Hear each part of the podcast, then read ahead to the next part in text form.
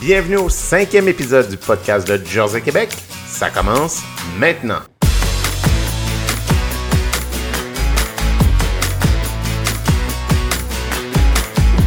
Aujourd'hui à l'émission, Loane Marquis et moi-même, Jarol Dumouchel, on reçoit Guillaume Dumais de la ferme Belasca à la Durantais et Luc Deschaines de la ferme Prévert à Saint-Gabriel de Rimouski.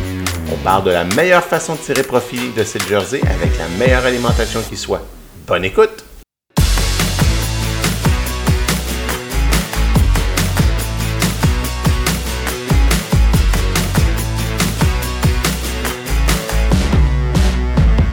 Avec euh, Louane Marquis, représentante de chez Jersey Canada. On va faire un podcast aujourd'hui sur un sujet qui risque de passionner quand même beaucoup de gens, à savoir l'alimentation de votre Jersey. On a deux invités qui sont quand même très intéressants et bien calés dans le sujet. Dans un premier temps, on a Luc Deschaines et on a également Guillaume Dumais. Je vais vous demander, messieurs, de vous présenter dans un premier temps pour ceux qui ne vous connaissent pas. Commençons par, euh, tiens, par Luc. Euh, oui, bonjour. Luc Deschaines, propriétaire de la ferme Prévert à Saint-Gabriel de Rimouski un troupeau euh, composé à peu près 50-50 au Steam Jersey de 75 kg de quota. Euh, éleveur émérite à Jersey en 2010. Puis éleveur, maître éleveur Austin aussi en 2010. Guillaume? Euh, Guillaume Dimet, ferme Belasca, située à la Durantais, dans Bellechasse. Euh, 70 kilos de quota, entre 45 et 50 vaches à la traite, 100% de Jersey. Euh, éleveur émérite également, mais je me souviens plus de l'année exactement. Euh, c'est ça. Euh, production euh, qui avoisine au bassin là, euh, aux alentours de 1,45 annuellement, 45 kg de gras par vache par jour annuellement, avec 100% de Jersey. Donc, des pics à 1.5 puis des périodes plus creuses à 1.4 environ, mais ça, ça joue là-dedans environ, euh, normalement, grosso modo. Excellent, merci pour euh, la présentation. Dans le fond, maintenant, je peux peut-être laisser la parole à Louane qui va être en mesure de pouvoir euh, vous questionner sur le sujet qui nous intéresse aujourd'hui, à savoir l'alimentation. première question. on parle souvent de l'alimentation entre les races, mais qu'est-ce qui les quelles sont les plus grosses différences entre l'alimentation de la race Austin et la race Jersey? La race Jersey, la consommation de matière sèche est beaucoup euh, plus basse, peut-être un 15 à 20% moins. Puis, euh, euh, on concentre un peu plus, ben, pour mon cas, je concentre un peu plus la protéine que les Austin. Fais attention aussi pour la conversion, là, les Jersey ont tendance à engraisser un peu plus. Il faut faire attention à l'énergie quand ils avancent en, en lactation. la différence, c'est ça. Avec la Jersey, c'est la consommation par rapport au poids vif. La Jersey va être un petit peu supérieure à une Austin pour... Euh, oui, elle va consommer moins qu'une Austin, mais par rapport à son poids, elle va consommer un petit peu plus. Euh, comme Luc dit, la protéine, euh, une Jersey va accepter un petit peu, ben, va accepter plus facilement une ration un petit peu plus élevée en protéines versus les autres races. Euh, sans dire qu'il faut forcer à faire des rations à 18, 18,5 de protéines. Euh, une Jersey avec une ration à 13, 14 degrés, euh, elle verra pas sur le dos, là, elle va être capable de faire son petit bonhomme de chemin, puis euh, la reproduction quand même bien aller, puis euh, la production sera pas affectée non plus. Au niveau de l'alimentation, justement, qu'est-ce qui constitue une bonne euh, ration alimentaire? Souvent, on, on voit de plus en plus des RTM. Euh, quelles sont les, euh, les, choses à mettre dans l'avant, de l'avant dans l'alimentation, justement? Tenter le plus possible, ben, ça, c'est, je pense, peu importe l'espèce, euh, ben, l'espèce, la race, euh, combler l'énergie, euh, facteur le plus limitant souvent c'est l'énergie, surtout pour les débuts lactation. avoir des sources d'énergie fermentescibles, haute en énergie, le bon synchronisme protéine-énergie, de plus en plus, les nouveaux logiciels travaillent beaucoup avec les acides aminés. Euh, donc, euh, pour aller un petit peu à contradiction avec ce qu'on disait tantôt, que oui, la Jersey va être capable de supporter un excès de protéines, mais d'abord, faut balancer les acides aminés le mieux possible. Euh, ensuite de ça, ben, la minéralisation, bien entendu, euh, si on veut que nos animaux soient capables de bien cycler, et ainsi de suite, puis un niveau de fibre adéquat dans la ration. Tu sais, c'est tout est une question d'équilibre. L'alimentation, euh, oui, c'est complexe parfois, mais tout est une question d'équilibre. Puis avec ça, là, on est capable d'avoir des, des, bons résultats. Euh, ben, si je peux rajouter, euh, c'est le meilleur avantage. sais faut pas soigner la vache puis rester euh, rester de la journée euh, sans rien faire avec la ration. Repousser souvent sa ration en avant des vaches puis euh, stimuler la consommation au maximum puis avoir euh, des fourrages de bonne qualité, bien fermentés. Puis avec ça, juste avec ça, on a déjà un bon bout de chemin de fait pour la réussite. Ouais, j'ai pas beaucoup de choses à rajouter sur ce que Guillaume m'a dit. C'était quand même assez complet. la chose que je vérifie aussi beaucoup, c'est que s'assurer que la ration qui est servie est exactement la va être la même qui est consommée et qui est digérée aussi dans la vache. Des fois, ce qui est compté, euh, ce qui est calculé aussi, que ce soit la même chose que ce qui est servi, ce qui est digéré. des fois, ça peut être un peu différent. Il faut vérifier souvent les, les tamis à fumier, vérifier les fumiers, que tout est digéré. Puis euh, vérifier sa ration qu'elle correspond vraiment à ce, qui a été calculé. Les fourrages sont. Euh, que, les, que les analyses sont en jour. On voit euh, de plus en plus des RTM, des rations totales mélangées. Euh, comment jongler justement avec euh, les différents stades de lactation dans un même troupeau? Oh, ça c'est quand même assez complexe avec les deux races que j'ai. On fait une ration vraiment un petit peu plus basse, puis vraiment pas trop haute en amidon. Puis on essaye de combler le plus possible au robot pour que ce soit selon leur production. C'est toujours un, c'est toujours un défi avec le robot d'avoir d'avoir une ration qui est euh, qui a pas de suralimentation dans le mangeoire pour euh, éviter les frais euh, excédentaires. Puis l'énergie excédentaire aussi hein, aux vaches basses productrices bon. ou avançant en lactation. Euh, si, même si je suis en stabulation entravée, mon système d'alimentation, c'était un peu similaire à des personnes qui sont avec des robots de traite. Euh, je suis euh, RPM qu'on appelle, euh, une ration partiellement mélangée. Je fais un groupe de base, puis euh, j'ai gardé mon soigneur de concentré, mon distributeur de concentré, qui lui va euh, donner une petite quantité à celles qui sont avancées en lait, qui va donner une petite quantité de concentré à celles qui sont avancées en lait, puis une concentrée plus élevée à celles qui sont hautes productrices ou début lactation. Donc, c'est ça. Puis pour revenir, un point très important, Luc l'avait mentionné, pour le, le, la question précédente. Euh, tu ration servie, ration consommée, mais euh, avec tous les systèmes RTM, il n'y a pas de secret non plus euh, des costeurs, tu sais, avoir des, des, analyses euh, et des pourcentages de matière sèche adéquats, euh, ça ça pardonne pas là. Tu peux pas jouer beaucoup avec ça puis espérer être précis si t'es pas minutieux sur ces points-là. Parfait. Euh, on a parlé de coûts d'intrants, justement, de limiter euh, les coûts excédentaires. On voit beaucoup d'augmentation, justement, au coût de concentrer les coûts de maïs, par exemple. Euh, comment essayer de limiter ça dans l'alimentation d'un troupeau? moi, j'alimente le plus possible avec des sous-produits. Puis, on parlait tantôt d'acide aminé, qui soit comblé. Mais c'est dur d'avoir, mettons, 100% de, de, la ration excellente. J'aime mieux des fois me contenter de peut-être euh, une ration qui serait 90% euh, assez bonne, puis d'avoir euh, fournir deux, trois sources de, protéines pour avoir le plus d'acides aminés possible. Mais je vais, vais moins avec des produits là, plus dispendieux comme auparavant. Avoir peut-être, c'est ça, différencier les sources d'amidon, puis différencier les. pas différencier, mais avoir différentes, au moins, mettons, deux sources d'amidon différentes pour que dans les rumines, euh, il y a une disponibilité euh, différente, là, un timing différent. Puis euh, la même affaire pour les protéines. Les, les muneries, peu importe la compagnie, je suis convaincu qu'ils ont des tests pour regarder la grosseur des la mouture des grains, puis ainsi de suite. Fait que ça, c'est euh, une bonne façon de, de, contrer l'augmentation des coûts. Oui, ça coûte cher, mais ça en prend quand même pour nourrir l'animal, mais il faut s'assurer que dans l'animal, il soit utilisé euh, au maximum. Puis euh, c'est ça, Luc ne fait pas tantôt des tamis à fumier.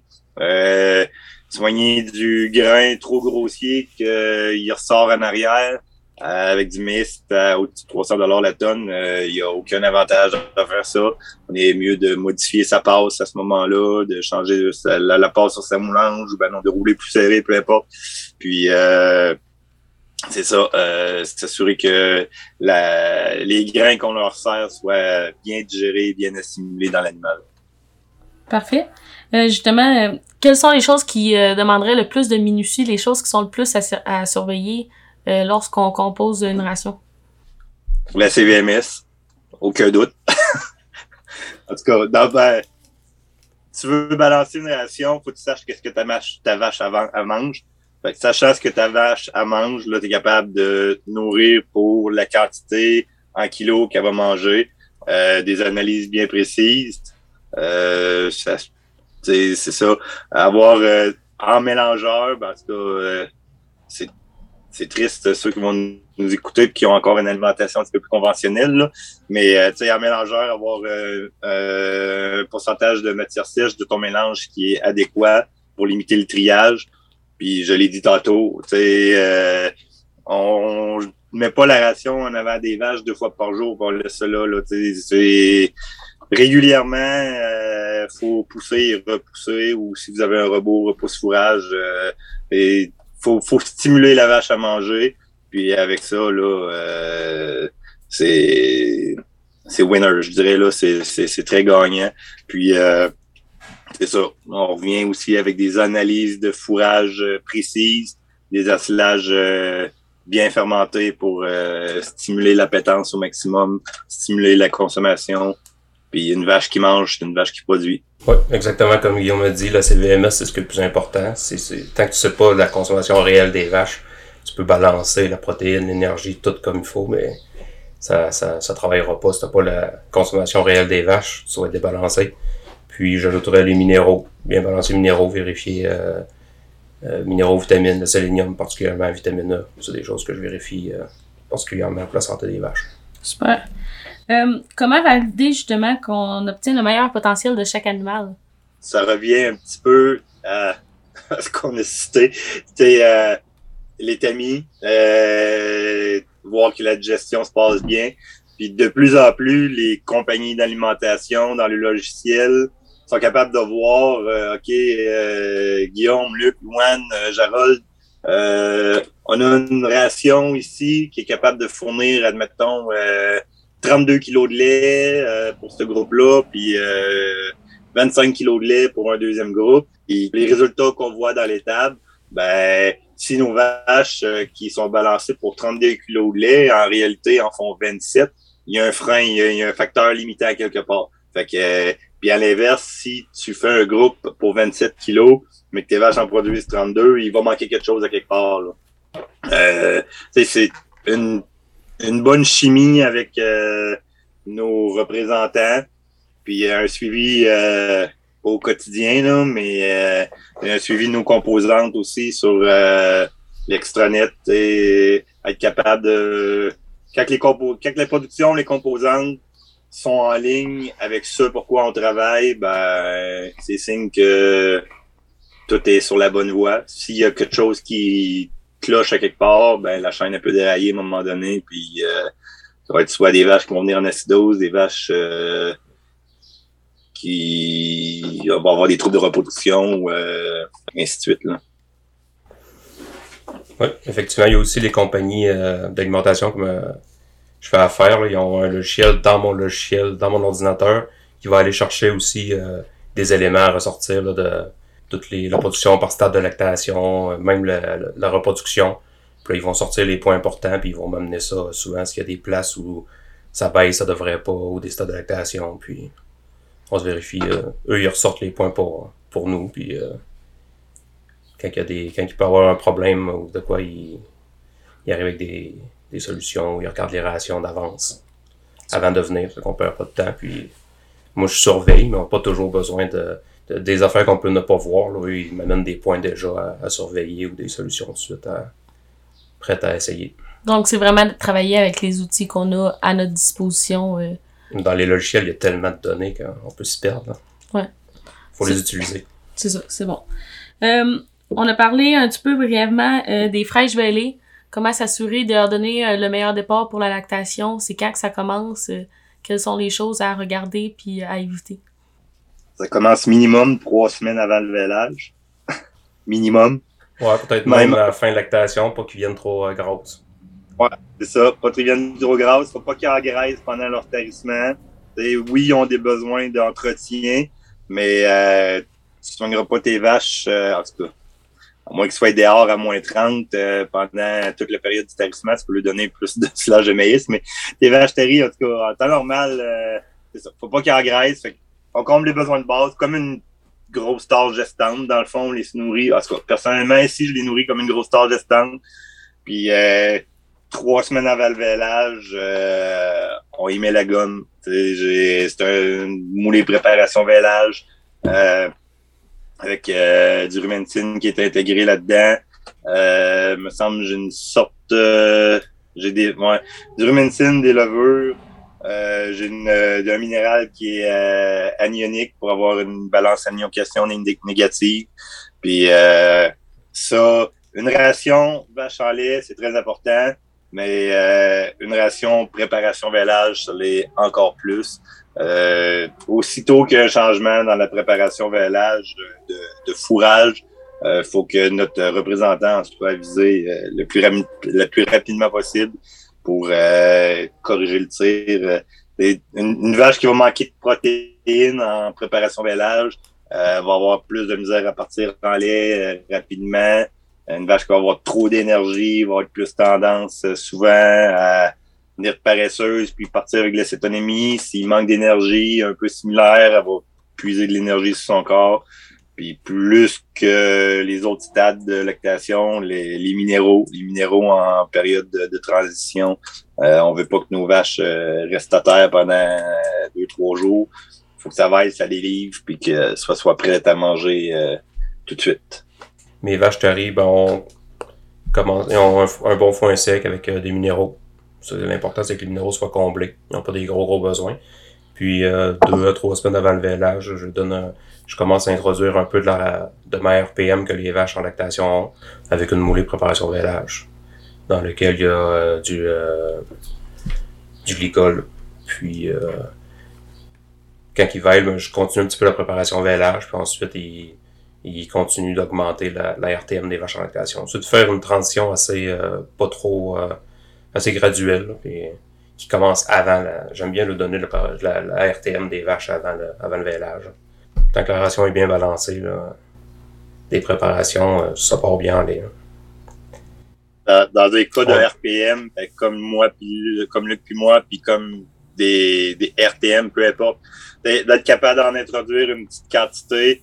Euh, des fois, peut-être certains vont avoir peur, dire wow, t'as un petit peu ton potassium ou euh, mais euh, le, le but premier derrière ça, c'est de préparer le rumen, les papilles du rumen, les bactéries du rumen à l'alimentation que tes vaches vont avoir pendant leur lactation. Si ta vache elle a une, une transition, une alimentation transition qui est complètement différente, qui a à peu près aucun ingrédient qui se rapproche de ce qu'elle va avoir en lactation, mais qui arrive en lactation, euh, ta, ta, flore ruminale elle va être perdue ben raide. Il y aura pas. Euh, euh, des fois, tu te fais poser des questions. Euh, c'est ça. Puis tu demandes la transition, il dit Ouais, le gars dit sur papier, c'est sa coche. Ouais, ok, sur papier, sur sa coche, là, mais en réalité, c'est de la science, là, puis c'est une habitude, là, un rumen, des bactéries du rumen, ça prend deux à trois semaines avant de s'adapter à un nouvel aliment.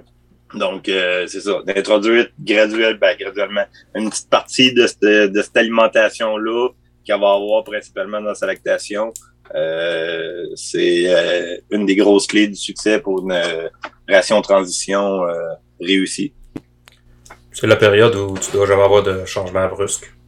Puis aussi avec les logiciels, on peut suivre, mettons, les 30 premiers jours, là, ça nous donne une bonne indication de notre préparation, là, si, quand il y a un petit problème ou parce qu'on peut donner une ration qui est balancée sur papier, puis c'est vraiment quand ils partent en lait qu'on voit, les, qu'on voit si ça fonctionne ou pas.